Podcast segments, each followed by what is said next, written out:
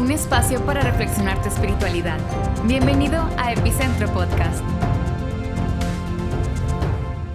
El tema de la felicidad en estos últimos, ¿qué será? 20, 30 años ha sido un tema de estudios eh, a nivel de científicos, neurólogos, sociólogos, psicólogos. Eh, algunos han estado enfocando en este tema de qué significa ser feliz. Em, algunos han dicho que la felicidad tiene que ver con una sensación interna, subjetiva, de aquello que te produce placer. Por lo tanto, es momentánea la felicidad. Solo uno es feliz en momentos. Otros dicen que tiene más que ver con el bienestar, con eh, eh, esa, esa sensación o ese estar en el lugar correcto, vivir eh, en el lugar donde yo quería estar. O, si aquí uno les invito también, mirando un poco las religiones, religiones más antiguas. Para el judaísmo, por ejemplo, si uno le preguntara a un judío del tiempo de Jesús qué era ser feliz, eh, un fariseo te iba a decir cumplir la ley con sus más de 600 mandamientos. O sea, la felicidad tiene que ver con estar bien con la divinidad, eh, con el apego a la norma. Un budista quizás te diría la felicidad tiene que ver con la ausencia absoluta de los apegos, es decir, no tiene que ver con factores externos, sino con, una, con un despojo completamente, perdón, un despojo interno a aquellas cosas a las cuales me, me puedo apegar. Y por ahí, ¿no? La pregunta, Jesús, para Jesús, ¿qué era ser feliz? Estamos en una nueva serie, la serie En búsqueda de sentido. Y quiero llevarlos al corazón del Evangelio. Por ahí algunos dicen que este, este mensaje, este sermón de Jesús es el Evangelio dentro del Evangelio. Hay parábolas que son muy significativas, pero aquí hay un sermón, un mensaje conocido como el Sermón del Monte, eh, en donde Jesús comienza dándonos una invitación a ser felices y también diciéndonos de qué se trata esta felicidad. Y, estoy hablando de las bienaventuranzas. Eh, hoy sí traje mi Biblia. ¿Se acuerdan el otro día que me, fui a correr, no andaba con mi Biblia? Hoy la traje. Esta, Biblia tiene mucho significado porque eh, cuando comencé a trabajar siendo muy jovencito, con mi primer sueldo fue la primera, la primera cosa que me compré y fue mi Biblia. Ah, antes del, del capítulo 5 de Mateo, en donde aparecen las bienaventuranzas, Jesús eh, o Mateo nos muestra una previa. ¿no? Dice el capítulo 4, versículo 23. Vamos a, vamos a quedarnos acá, ¿ya? Capítulo 4, versículo 23 dice, y recorrió Jesús toda Galilea enseñando en las sinagogas de ellos, predicando el Evangelio del reino y sanando toda enfermedad y toda dolencia del pueblo. Y se difundió la fama por toda Siria, eh, y trajeron a todos los que tenían dolencia, los afligidos por diversas enfermedades y tormentos, los endemoniados, lunáticos, paralíticos, y los sanó. Y le siguió mucha gente de Galilea, de Decápolis, de Jerusalén, de Judea y del otro lado del Jordán. Esa es la previa. Ah, me, vienen a la casa, me permiten, me permiten la, posibilidad de, tener esta libertad ya que estamos en este lugar tan inspirador, en un montecito, en un parque acá en Nuevo León. Me permiten la libertad. En este 2021 he estado pensando en, eh, y lo hemos hablado acá en la iglesia, en Epicentro, Monterrey, sobre quiénes somos, nuestros eh, propósitos, nuestra, en qué creemos. Por ahí hay muchos colegas míos pastores que les es muy importante en su comunidad tener visión, misión, estrategias, calendarizar, y me parece excelente. Por ahí una vez una muchacha me, preguntó, ¿y cuál es la misión? ¿Cuál es la misión de Epicentro? ¿En qué creen? Les puedo ser brutalmente honesto.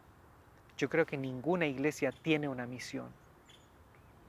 La misión es la misión es la que nos tiene a nosotros. No, ninguno puede inventar la rueda. No, hay acá una iglesia que pueda decir, nosotros inventamos la misión. No, no, la misión nos tiene a nosotros.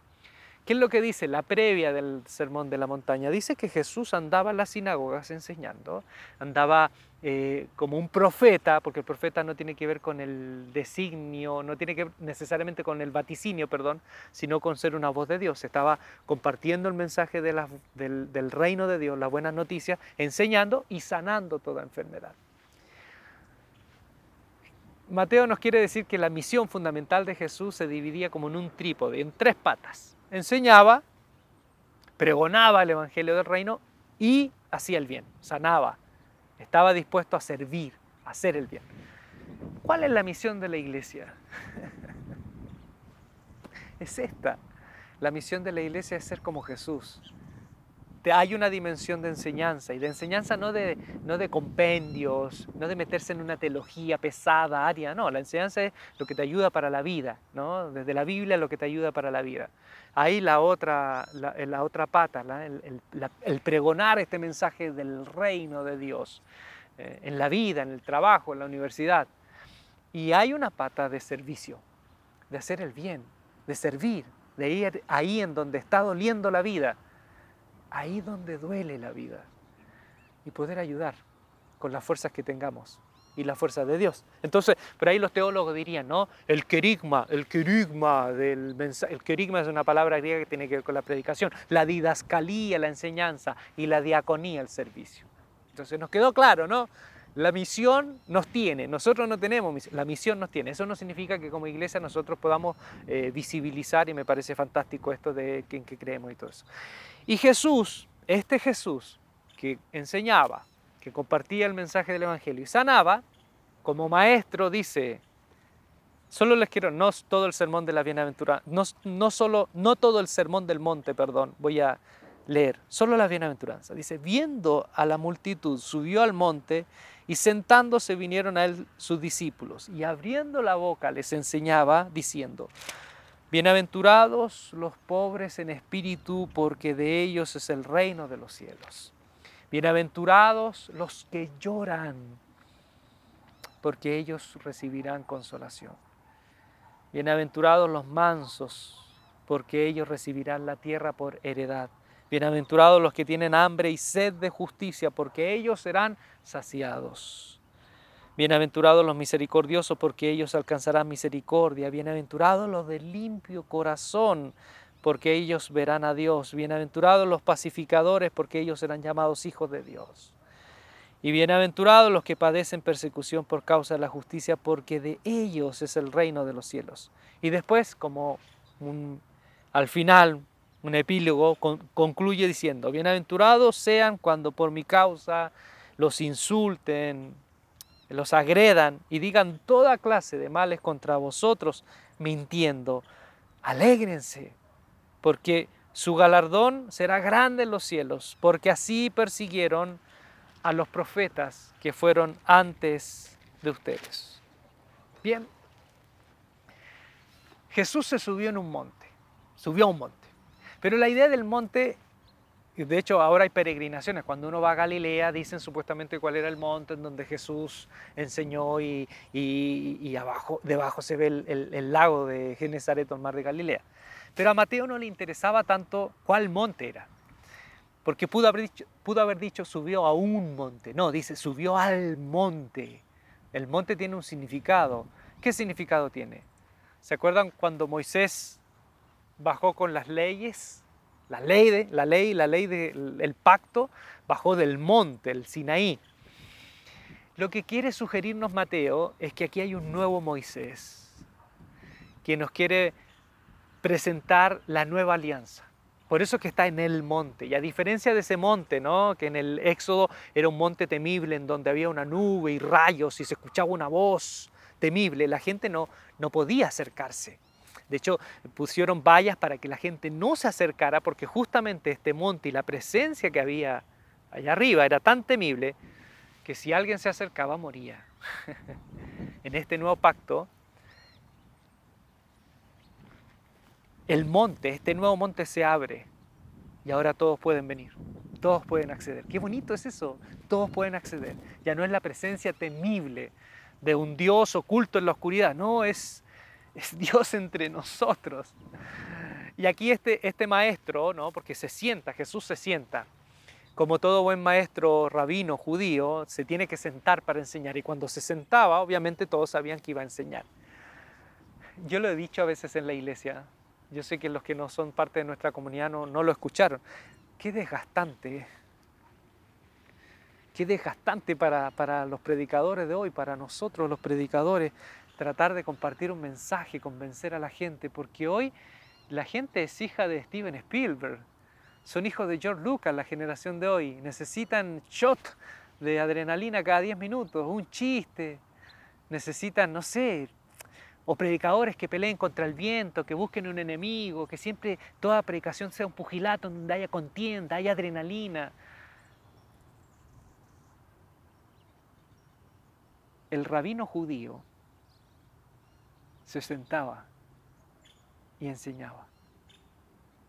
No necesitaba pararse como los griegos, los griegos con su retórica, con su poder de convencimiento, o como los magos, los hechiceros que, que hacían conjuros. No, el rabino judío se sentaba y enseñaba porque sabía que si se ponía de pie o usaba mucho de su ingenio, al final él iba a terminar brillando más que el mensaje en sí.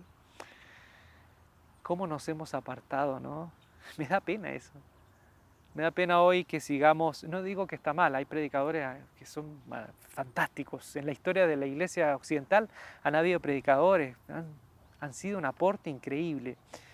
Pero hoy, a veces colegas míos, veo que tenemos que llegar a, a lo patético de usar miles de artilugios para convencer primero a la gente de nuestra iglesia que siga fiel a la comunidad y para convencer a los demás y ganar like y todo eso. Y le hemos perdido fe a la palabra. Somos predicadores que no tenemos fe en el mensaje en sí. Bueno, ¿para qué los voy a deprimir? Jesús se sentó y comenzó a hablar y empezó a decir, felices, felices, felices ustedes. ¿Quiénes? Los pobres. Me permiten que, aunque ustedes ven que, hay sol, en realidad eh, eh, es invierno. Felices, y, dice, felices, y comienza estas, estas bienaventuranzas, y si uno las ve, eh, hay bienaventuranzas, se inauguran con la promesa del reino de Dios, es para ustedes, el reino de los cielos, y termina abajo con la última, bienaventurados cuando sean, eh, cuando eh, por causa de la justicia sean perseguidos, porque el reino de Dios es de ustedes, el reino de los cielos les pertenece. Comienza y termina la promesa con el reino de Dios, el reino de los cielos. Ahora, en Mateo, Mateo como buen judío sabía que este, eh, el evangelio podía llegar a oídos del judío para un judío devoto, esos judíos bien radicales, el solo nombrar a Dios era pecado. Por eso que en Mateo tenemos mucho el reino de los cielos, porque al, decir Jesús el reino de los cielos está diciendo el reino de Dios, solo que para no llegar a, esos oídos tan sensibles, ¿no? porque hay gente muy sensible y religiosa, de que si solo escucha el nombre de Dios, ah, dice, no, esto es pecado porque infringen el mandamiento. Entonces Jesús en Mateo aparece hablando del reino de los cielos. Pero el reino de los cielos que promete no es la vida eterna no son las nubecitas, no es andar con taparrabo celestial tocando arpa en las nubes. No, el reino de los cielos es el reino de Dios. Y ahora, reino de Dios en el Evangelio de Jesús no es una jurisdicción, no es un lugar, es la acción de Dios de reinar.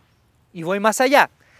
Para el judío, el rey, el rey ideal es el rey que cuida a su gente y cuida sobre todo a los más desvalidos. Por eso que, si no me equivoco, por ahí el Salmo 71, 72 habla de el rey justo, el rey ideal, que siempre cuida y vela por los que viven al último, al último de la fila, en, en la última capa de la sociedad, que ya no tienen nada y nadie cuida de ellos, el rey ideal de Israel cuida de ellos.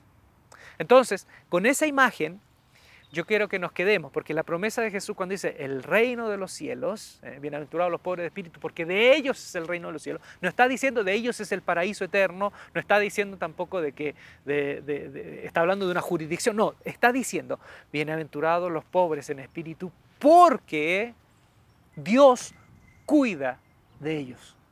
Ese es el reino, el reino de Dios, cuida de ellos. Ahora, otra cosa, toda la bienaventuranza y el sermón de la montaña están en clave de una comunidad.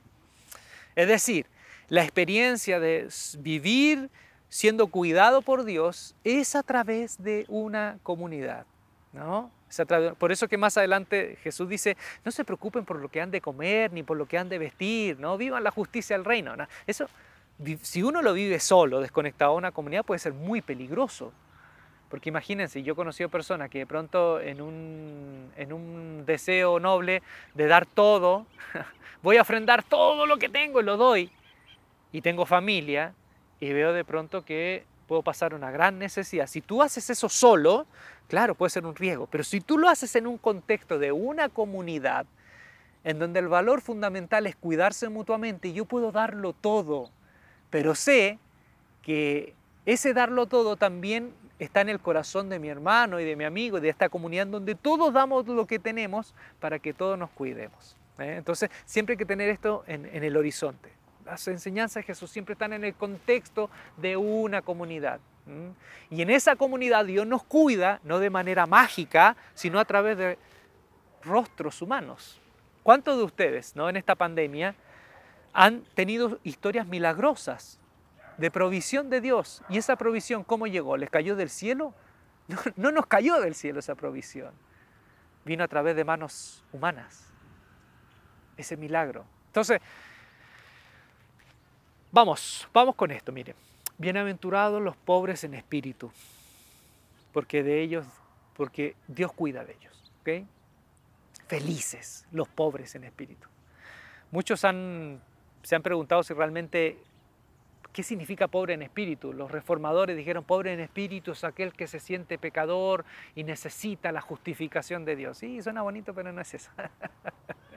si uno va al contexto de Jesús, Incluso Lucas, en la otra bienaventuranza, Lucas no, no pone pobres en espíritu.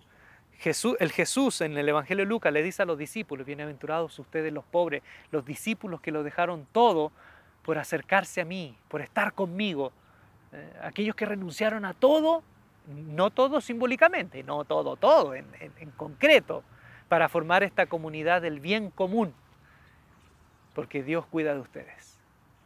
Algunos dicen que espíritu puede tener la significancia de lo más profundo del ser humano, lo más profundo, entonces podría significar que bienaventurados aquellos que la pobreza les afectó hasta el último.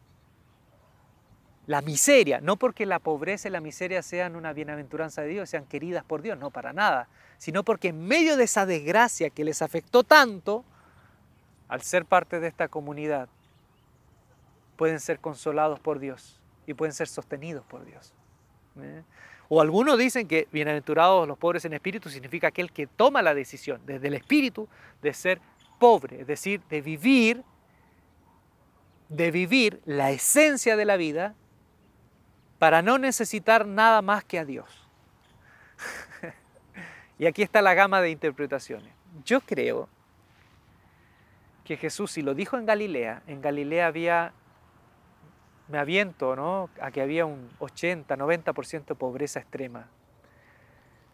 Y las promesas de Jesús no eran promesas de vida eterna, eran promesas concretas para la gente de hoy, para la gente que estaba viviendo, niños famélicos por las calles, mujeres abandonadas por sus esposos que no tenían más opción que prostituirse, pobreza. ¿eh? El gobierno de Herodes Antipas no ayudaba a la gente, expropiaba los terrenos de los agricultores, entonces había, había, había un ultraje terrible y en ese contexto de impotencia Jesús le dice a esos pobres y a sus discípulos que también lo dejaron todo para, para seguir a Él, le dice, miren, bienaventurados somos o felices somos, porque aún en medio de un mundo injusto que nos pisotea, que nos quita todo, un, un mundo en donde vivimos esta impotencia, si formamos esta comunidad de amor, Dios cuida de nosotros. Después le dice, bienaventurados ustedes los que lloran. Y ahí evoca la idea del, llanto, el llanto del grito de dolor, el llanto del grito, no es el llanto del sollozo, es el grito de aquel que el, que el, luto lo golpeó duro. evoca la imagen del Salmo de Isaías 61, ¿no? El, el, que está vestido de silicio y de luto, Dios lo revestirá de alegría en la era mesiánica. Y dice, bienaventurados los que lloran de nuevo, porque si son parte de esta comunidad, van a recibir consolación. Todos los que hemos vivido la partida de un ser querido, de un ser amado, sabemos que en los momentos más difíciles lo que, lo que, lo que realmente importa es un abrazo. Lo que realmente importa es alguien que más que con las palabras te diga, aquí estoy contigo. No nos hemos olvidado de ti y nunca nos vamos a olvidar de ti. Tú tienes un espacio en nuestro corazón. Después dice, bienaventurado, si no me equivoco, los mansos. Sí, si no me equivoco. Bueno, aquí tengo mi Biblia. Sí, dice, Bienaventurados los mansos, porque ellos recibirán la tierra por heredad. El Salmo 37, había una canción, recuerdo cuando yo recién llegué a la iglesia, que decía, oh, ven, ven y deleítate. No tengo tan buena voz como Jesús Adrián. El Señor y Él te concederá las peticiones de tu corazón. Ese está basado en el Salmo 37. Y el Salmo 37 dice, justamente, ven y deleítate delante del Señor y, propone esto, eh, los mansos heredarán la tierra. De ahí aparece ese término, los mansos heredarán la tierra. ¿Por qué? Porque en el Salmo el salmista ve que hay jueces injustos y reyes injustos que, y reinos de afuera que se están expropiando de la tierra de los israelitas. Y él les dice, deja todo en manos de Dios si lo dejas todo en manos de Dios, Dios va a hacer que recuperes tu tierra. El tema es que lamentablemente para muchos israelitas eso no se cumplió.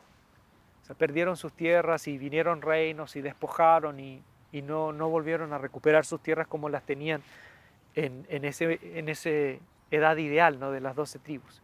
Y cuando Jesús viene y propone esta relectura del Salmo 37, ¿no? Bienaventurados los mansos. La palabra manso, que en hebreo es anawim, que también tiene que ver con pobre, significa que, que está aplastado, el, encorvado. El manso es el que está, lo aplastaron. Y puede ser que está aplastado porque le robaron todo y lo oprimieron al punto que, que lo devastaron, lo destruyeron a ese hombre. O puede ser el manso que se, se autoinclina porque se se pone, se, postra delante de Dios. Se manejan esas dos. Pero en este Salmo 37 es el aplastado porque le quitaron todo. Y Jesús dice, bienaventurados los mansos, porque ellos heredarán la tierra. Y algunos dicen, ¿qué tierra? Una opción, la tierra, el, la tierra prometida, el paraíso. Pero vuelvo a decirle, Jesús le está hablando a gente que está sufriendo hoy una promesa de la vida eterna. Gente que está sufriendo hoy puede ayudarles, pero no es ahora una, solución concreta. Otra idea, Jesús es un celote, es un Che Guevara que le dice bienaventurado porque vamos a derrocar a los romanos y vamos a recuperar la tierra. Suena bonito, pero Jesús no tenía esa opción celota. La otra opción es esto más profundo, que vuelvo a insistir en la comunidad. Para un judío, tener tierra era tener dignidad y libertad. Con la tierra que Dios me daba, yo tengo libertad para producir y dignidad. Eso es el símbolo de la tierra, la libertad y la dignidad, para vivir una vida con sentido. Entonces Jesús les está diciendo posiblemente, bienaventurados los aplastados en Galilea sobre todo, que les quitaron todo porque ellos en esta comunidad, aunque no recuperen sus tierras, en esta comunidad cuidaremos cada uno de nosotros para que cada uno viva con la libertad y la dignidad que todo ser humano merece vivirse. Y después dice, bienaventurados los que tienen hambre y sed de justicia, porque ellos serán saciados. Entonces, las tres, si se dan cuenta, ¿no? está el, principio, esta promesa, el reino de Dios les pertenece a los pobres en espíritu, y, todas estas que vienen a continuación son situaciones difíciles, hambre y sed de justicia en un mundo injusto. los mansos, aplastados, que le quitaron todo, que recuperan la paz y la dignidad en este contexto de comunidad, los que lloran a gritos, también van a ser consolados en esta comunidad, y los pobres, sea lo que signifique pobres, los pobres, aquellos, en griego es tohoi, que significa que se les quitó todo, pero tienen, tienen a Dios en esta comunidad. Y ahora, en la segunda parte, vienen Dios acompañando en acciones, acciones. La primera tiene que ver con situaciones difíciles y la segunda parte con acciones. Acciones. Por ejemplo, dice, bienaventurados los misericordiosos, misericordiosos, porque ellos recibirán misericordia. La palabra misericordia que usa Mateo en griego es actos concretos de ayuda, no es un sentimiento, no es, ay, sentí como, vi a un niño trabajando en la esquina de la calle, sentí compasión, sentí pena. No, eso no es misericordia. Acá es, veo a este niño y le pregunto, ¿cómo estás? ¿Dónde vives? ¿Te puedo ayudar? ¿Qué necesitan? Eso es misericordia. Y ahí dice, bienaventurados los que se mueven, los que se levantan y hacen algo por los demás, porque ellos recibirán misericordia. Es como esa escena de Batman, ¿no? Cuando Batman, Bruce, Wayne es tan se muestra tan vanidoso y todo, y le dice a, la chica, trata de decirle a, Rachel, ¿no? Ay, que yo en realidad soy de otra manera, y ella le dice, mira, no importa lo que decimos ser, son nuestras acciones las que nos definen. Yo puedo decir que soy bueno, pero son nuestras acciones las que nos definen. Bienaventurados los que realmente hacen cosas misericordiosas, actos de misericordia, porque ellos recibirán misericordia. Después dice, bienaventurados los de limpio corazón, porque ellos verán a Dios. En el Salmo, en los Salmos antiguos, hay un Salmo de peregrinación que dice, eh, ¿quién se acercará al monte de Dios? ¿Quién podrá estar delante de Dios? ¿Quién podrá tener cercanía a Dios? Y que dice, el limpio de manos y puro de corazón. Entonces, la promesa ahora de, yo puedo ir al templo, al templo, pero si no estoy limpio de corazón, por mucho que vaya a un templo, a un santuario, no hay conexión con Dios. Hoy vivimos una crisis, yo creo que vivimos una crisis en la iglesia. ¿Saben cuál es la crisis que vivimos? Y que yo creo que el coronavirus nos vino y nos, nos, movió al gallinero. Que muchos cristianos somos templos céntricos, domingos céntricos y pastor céntricos. Toda, toda actividad importante de conexión con Dios se vive en un templo. El día sagrado es el día domingo. Yo puedo ser un, como dicen en Colombia, un berraco. puedo ser un berraco del lunes a sábado, pero el domingo, el domingo es el día, el día en donde, en donde es, es, hay que ser como Dios manda. Y somos pastorcéntricos. ¿no? Nos gusta seguir figuras. Yo no digo que la Biblia no habla del pastorado, y, y sí, menciona, menciona estas personas que por dones de Dios pueden guiar, pueden guiar, pero no es un liderazgo como ya lo hemos hablado tantas veces, no es un liderazgo incuestionable y es un liderazgo que se para desde el ejemplo, no desde la imposición. Si tú te das cuenta, ninguna de las bienaventuranzas tienen que ver ni con un día sagrado, ni con un templo, o con un santuario, ni con un gurú ni hombre sagrado, con un líder. Que a mí no me gusta decirle líder, porque líder es una palabra que tiene que ver con, tiene que ver con, con el mercado, con aquel que te quiere llevar donde él quiere que vayas. A mí me gusta más facilitador. Pero bueno, ya no vamos a ponerle. Facilitador es aquel que te acompaña, porque él también va en el camino contigo. Él no te dice dónde vas. Él va también, porque él necesita saber dónde quiere, dónde tiene que ir. Bueno, pero en fin, no tiene que ver con eso. La felicidad que nos propone Jesús es una felicidad que trasciende el día domingo, trasciende el templo y trasciende la presencia o la ausencia de un pastor, sacerdote, un gurú, un chamán, lo que tú le quieras llamar. Porque el Señor sabe que somos idólatras, sabe que somos idólatras. Él sabe que en nuestro corazón somos como el, perdóname la expresión, como el idiota del, del cuento griego, ¿no? El idiota que apunta hacia la luna y el idiota se queda mirando el dedo y no hacia donde apunta el sabio que apunta hacia la luna. Somos así. Buscamos los santuarios de moda donde creemos que Dios está más presente que en otros lugares, porque nos gusta la forma, nos atrae, nos atrae el envoltorio. Pero en el fondo no nos interesa la comunión con Dios, solo estar en el lugar de moda, seguir a la persona de moda. Somos idólatras. Tanto necesitamos de Jesús. Jesús nos dice más simple que eso. La felicidad no tiene que ver con eso. Ahora, ¿necesitamos una comunidad? Sí, claro. Jesús llamó a doce y los envió de dos en dos, porque solo no se puede. La vida es muy pesada para vivirse solo.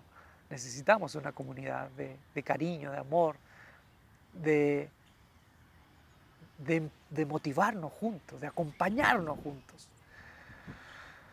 Necesitamos santuarios, las iglesias que pueden tener un edificio, un lugar, que sea una herramienta, claro que sí. Y necesitamos facilitadores, por supuesto. Si hay alguien que tiene y personas que tienen un don específico que tiene que ver con, la guía, con,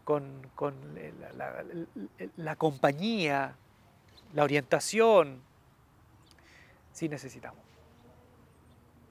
Pero si no hay eso, aún así, podemos ser felices. Dice, Bienaventurados los limpios corazón. ¿Qué es el limpio corazón? El limpio corazón es aquel que se pregunta, oye, ¿por qué hago esto? Es aquel que se pregunta constantemente, ¿por qué, por qué hago esto? ¿Por, qué, por, qué me, ¿Por qué estoy haciendo esta transmisión? ¿Por qué subo cosas en las redes? ¿Por qué voy a visitar a esta persona? ¿Por qué voy el domingo? ¿Por qué, ¿Por qué dije sí, yo me hago cargo de esto? ¿Por qué hago esto? El limpio de corazón es aquel que se pregunta constantemente por qué se hace, por qué hago lo que hago, para siempre purificar las motivaciones que no son las correctas. Y después de los limpios de corazón dice, bienaventurados, perdón, los pacificadores. Y los pacificadores no son las personas pacíficas. Uno piensa que son las personas pacíficas. Fíjense que seis siglos antes de Cristo, si no me equivoco, eh, Confucio dijo, no hagas a los demás lo que no te gustaría que hicieran. O sea, es, una, es, una, parecido a la, ley de oro, ¿eh? pero es un no hagas, es decir, no te metas dañando a otros para que nadie te dañe, pero es pasivo eso. Jesús dice, haced a los demás lo que a ti te gustaría que hicieran. Un pacífico es alguien que no se mete en problemas con nadie, pero un pacificador es alguien que trabaja por la paz y se mete ahí donde no hay paz, para trabajar por la paz. Y ahí dice, bienaventurados los pacificadores, porque ellos serán llamados hijos de Dios. Y aquí usa una palabra, Mateo, o sea, que juíos en griego, juíos casi todas las veces que aparecen en el Nuevo Testamento es solo para Jesús, el único juíos de Dios. Pero aquí dice, los pacificadores, los que trabajan por la paz, son los más parecidos a Jesús. Y por último termina diciendo, bienaventurados ¿no? los que por mi causa, los que padecen persecución por causa de esta justicia. Es decir, si tú vives todo esto, vives en las coordenadas de la justicia, que para el hebreo era el tzedek, la justicia de Dios. Y después, si tú eres, imagínense, ¿no? Yo, yo pienso, imagínense una comunidad, una iglesia, que se atreva a poner a tomar en serio esto.